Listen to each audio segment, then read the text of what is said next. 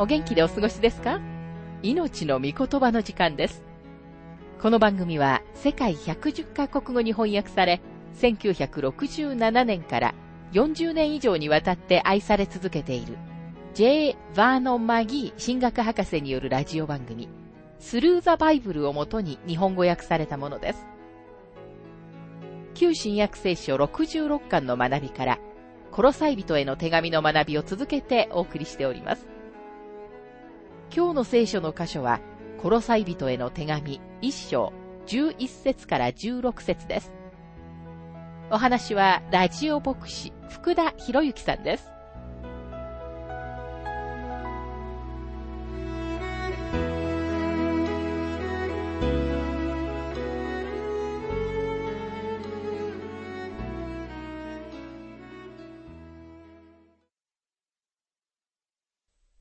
ロサイ人への手紙一章の学びをしていますが、十一節。また神の栄光ある権能に従い、あらゆる力を持って強くされて、忍耐と寛容を尽くし。ここに五つ目のパウロの祈りのリクエストがあります。強くされるための力は神様だけから来るものです。その力は精霊によって生まれるのです。信者たちは忍耐と寛容を尽くすまでに、あらゆる力を持って強くされるべきなのです。そしてこの忍耐と寛容は、喜びを持って尽くされるべきです。十二節また光の中にある生徒の相続分に預かる資格を私たちに与えてくださった父なる神に喜びを持って感謝を捧げることができますように、これがパウロの感謝のリストの始まりです。パウロは光の中にある生徒の相続分に預かる資格を私たちに与えてくださった父なる神に喜びを持って感謝を捧げています。今日私たちもその感謝を自分のものとしなければなりません。私たちは神様を信じ、神様の約束が真実であると信じなければならないのです。13節神は私たちを暗闇の圧政から救い出して、愛する巫女のご支配の中に移してくださいました。パウロは私たちがサタンの王国から解放されたことを感謝しています。私たちは罪と咎の中に死んでいたものであって、この世の支配者に従っていました。しかし今、私たちは愛する巫女のご支配の中に移されたのです。これが今日、この地上での神様の御国の一面です。神様の御国は、あなたが建てることはできません。神様の御国の一部となるための唯一の方法は、心を開いて、キリストを自分の救い主として受け入れることです。キリストを自分の救い主として受け入れることで、あなたは愛する御子のご支配の中に移されるのです。14節この御子のうちにあって、私たちはあがない、すなわち罪の許しを得ています。私たちは単に御子のご支配の中に移していただいただけでなく、御子のうちにあって罪の許しも得ています。罪の許しはいつでもキリストの血に関わっています。神様は気まぐれに、そして感傷的に罪をお許しになるのではありません。私たちは主の血による贖いを得ているからこそ、罪が許されているのです。贖いというギリシャ語は、アポルトローシスという言葉で、奴隷になっている人々を自由にするという意味があります。主は私たちを奴隷状態から解放するために、罪の代価を支払われたのです。私たちは画家の学びの中で、キリストのご人格について学びました。コロサイ人への手紙の中では、その主題に接近し、私たちはその神学を学びます。この部分は、この書簡の中でとても気高く、とても高尚で、とても雄大な部分です。ここでの主題は、イエス・キリストのご人格です。主についてはいくら話しても足りません。そしてこの人生の中で、すべての不思議さと、すべてのご栄光の中におられる主を理解することは私たちには決してできないのです。またこの箇所はイエス・キリストが神様であることを否定する人たちに対する答えを提供しています。これらの説を理解するときに、主がどれほど本当に素晴らしい方であるかを自覚させてくれます。パウルは特に、教会の最古の異端の一つであるグノーシス派に答えようとしています。当時の異端のもう一つはアーリア派でした。アレキサンドリアのアリウスは、主イエス・キリストは被造物であって作られたものであると言いました。紀元325年のニケア宗教会議は、この異端に答えて次のように言いました。巫女は人からの人、神からの神である。後の教会史の中で、ポーランドの反三位一体論のキリスト教の神学者、ソッツィーニが、イエス様は神様ではなく、人類には罪からの救い主など必要ではないという異端を普及させました。彼は私たちは完全に堕落しているのではないと教えました。今日この教えがユニテリアン派の教義やエホバの商人を含むいくつかのカルトの土台となっています。次の箇所には。主をこの地上に生きた誰とも違い、誰よりも優れたものであると識別する、キリストの身分証明の9つの印が示されています。15節巫女は見えない神の形であり、作られたすべてのものより先に生まれた方です。キリストの神聖を明らかにしている第一の身分証明は、主は目に見えない神の形であるということです。主はどのようにして目に見えない神の形であるのでしょうか目に見えないものを写真に撮ったり、形にしたりすることはできません。それでは、主はどのようにして形であることができたのでしょうか？ヨハネは自分の福音書の前書きに、このことをはっきりと示しています。はじめに言葉があった。ここに書かれているはじめとは、始まりのないはじめでした。キリストには始まりがありません。ヨハネ一章の一節にはこのように書かれています。はじめに言葉があった。言葉は神と共にあった。言葉は神であった。そしてヨハネは言います。ヨハネ一章の十四節言葉は人となって私たちの間に住まわれた。主は人となられた。これがクリスマスです。このようにして主は目に見えない神の形になられました。どうしてそのようなことができたのでしょうかなぜなら、この主こそ神様だからです。もし主が神様でなかったのなら、主は見えない神の形になることはできませんでした。キリストの神聖を明らかにしている第二の身分証明は、主は作られたすべてのものより先に生まれた方であるということです。この一文は、主の神様に対する関係と三位一体の中での主の地位を明らかにしています。神様は永遠の父です。巫女は永遠の巫女です。三位一体の中での主の地位は巫女としての地位なのです。すべてのものより先に生まれた方であるということは、主がすべての被造物に優先しておられることを示しています。すべての被造物の頭であるということは、主が最初に生まれたという意味ではありません。聖書がすべてのものより先に生まれた方という言葉で何を意味しているのかを私たちは正確に理解する必要があります。聖書の中のどこにもイエス・キリストの始まりはベツレヘムであったと教えられてはいません。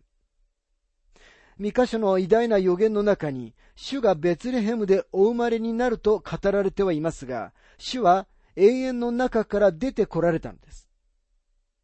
三日五章の二節ベツレヘムエフラテよ。あなたはユダの士族の中で最も小さいものだが、あなたのうちから私のためにイスラエルの支配者になる者が出る。その出ることは昔から永遠の昔からの定めである。イザヤ書9章6節にはこう書かれています。一人の緑子が私たちのために生まれる。一人の男の子が私たちに与えられる。緑子が生まれるのですが、男の子が与えられるのです。主は永遠の中から出てこられ、私たちと同じ人間の形を取られました。パウロはこの当時の哲学の一つ、つまり神秘宗教の一つを扱っています。この哲学はデミウルゲと呼ばれ、神様は被造物をご自分の下に創造されたという考えでした。そしてその被造物がさらに自分の下に被造物を作り、そしてその被造物が自分の下の被造物を作ったというわけです。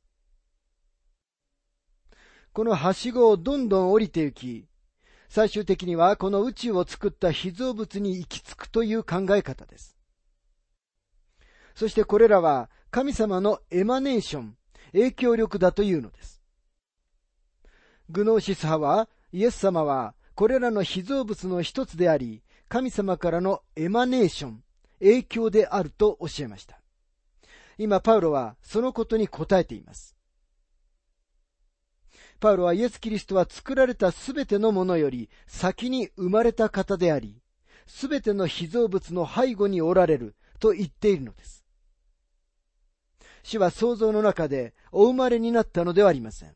主は2000年以上前に地上に降りてこられ、人となられた方なのです。主はすべての創造の前に存在しておられました。ヨハネ一章の一節から三節にはこのように書かれています。はじめに言葉があった。言葉は神と共にあった。言葉は神であった。この方は、はじめに神と共におられた。すべてのものはこの方によって作られた。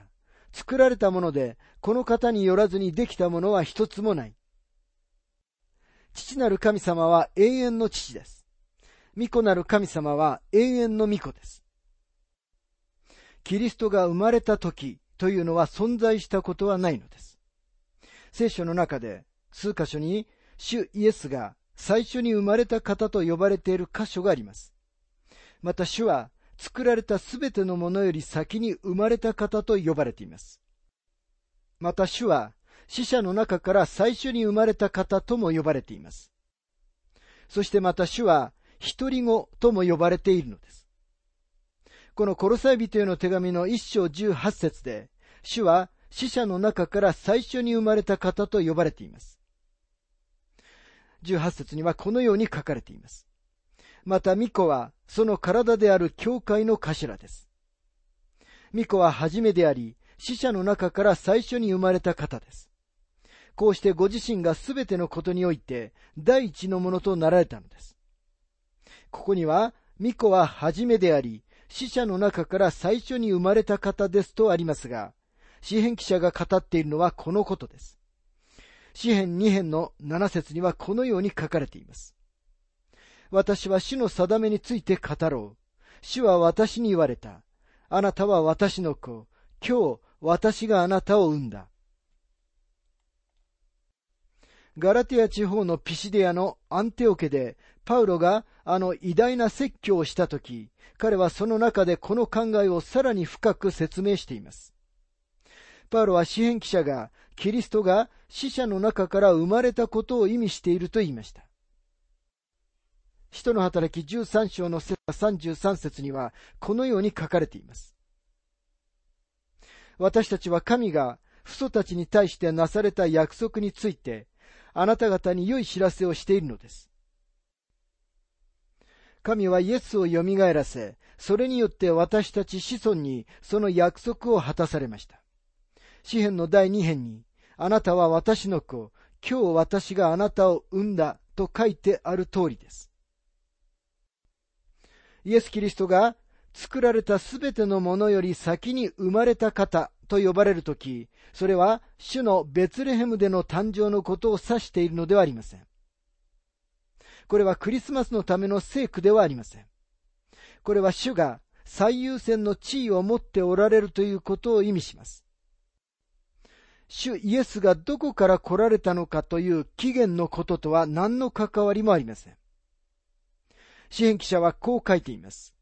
89編の27節私もまた、彼を私の長子とし、地の王たちのうちの最も高いものとしよう。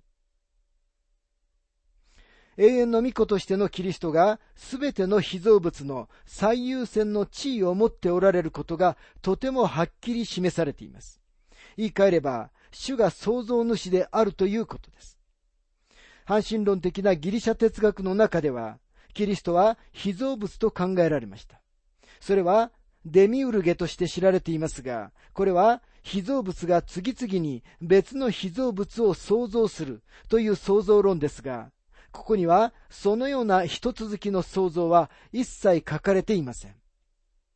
主が初めであり、主ご自身がすべてのものを創造されたのです。キリストのご人格について語っている聖書の他の箇所を挙げてみたいと思います。ヘブル人への手紙一章三節にはこう書かれています。巫女は神の栄光の輝き、また神の本質の完全な現れであり、その力ある御言葉によって万物を保っておられます。また罪の清めを成し遂げて、優れて高いところの滞納者の右の座につかれました。主がただの被造物であるとは一言も書かれていません。主イエスは神様の第二角であるお方です。同じくヘブル人への手紙一章の七節から八節にはこのように書かれています。また見つかいについては、神は見つかいたちを風とし、使える者たちを炎とされる。と言われましたが、巫女についてはこう言われます。神よあなたの御座は世よ限りなく、あなたの御国の杖こそ、まっすぐな杖です。ですから聖書が述べているように、主イエスは被造物としてお生まれになったお方ではないということです。ここで述べられているのは、主は神様であるという事実についてです。主がこの世に来られた時、緑子が生まれましたが、男の子が与えられたんです。そして主は永遠から出て来られました。マリアに対する見つかいの告知は次のようなものでした。ルカ一章の35節生まれる者は聖なる者、神の子と呼ばれます。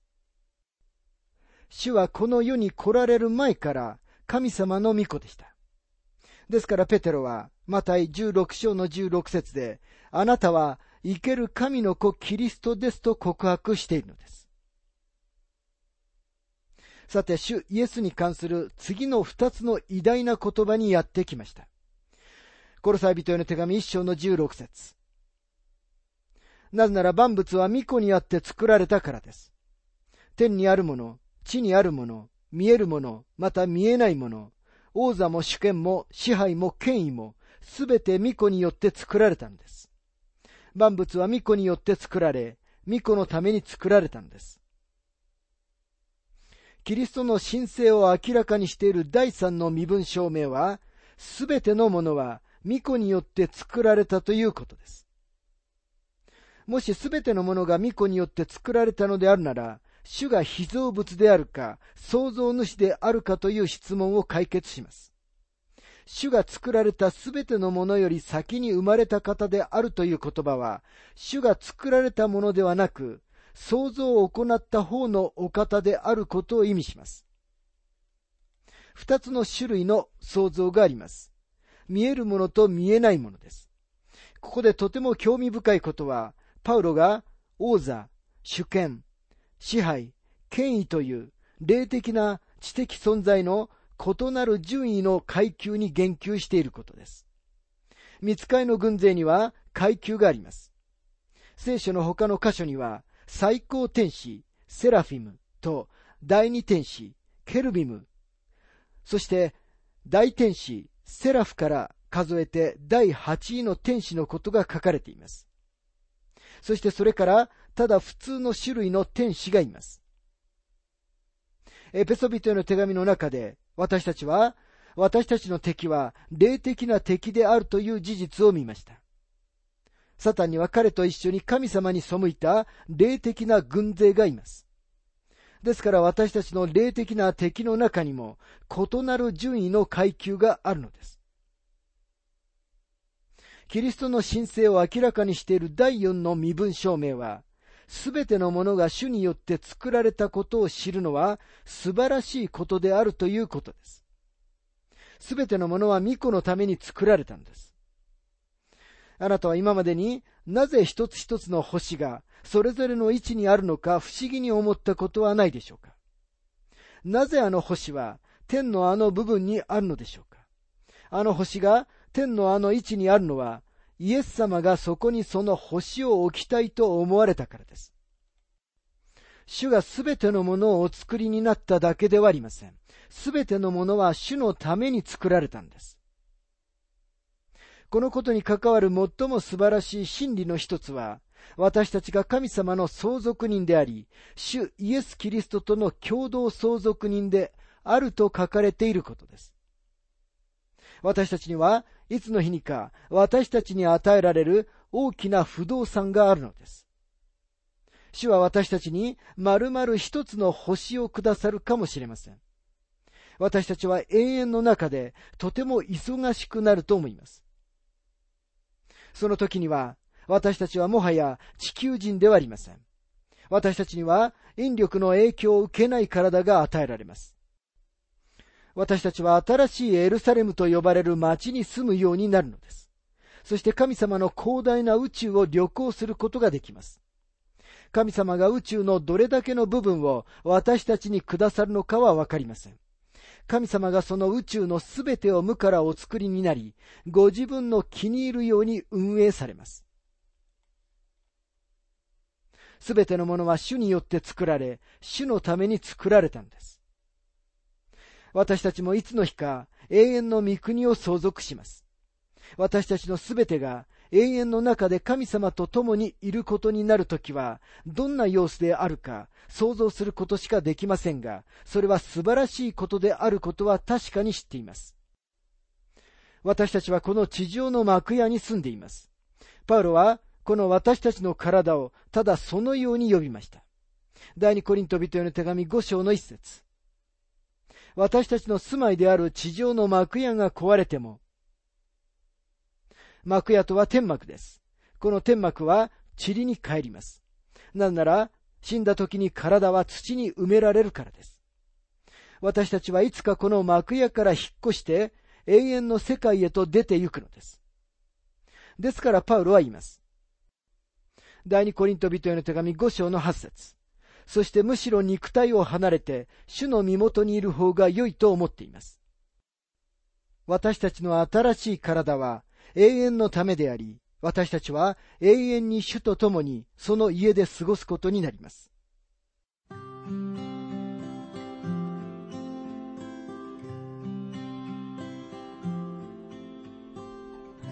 命の御言葉お楽しみいただけましたでしょうか？今回はパウロの祈りというテーマで、コロサイ人への手紙1章11節から16節をお届けしました。お話はラジオ牧師福田博之さんでした。なお、番組ではあなたからのご意見、ご感想、また聖書に関するご質問をお待ちしております。お便りの宛先は、郵便番号592-8345大阪府堺市浜寺昭和町4-462浜寺聖書協会命の御言葉の係メールアドレスは全部小文字で ttb.hbc.gmail.com です。どうぞお気軽にお便りをお寄せください。それでは次回までごきげんよう。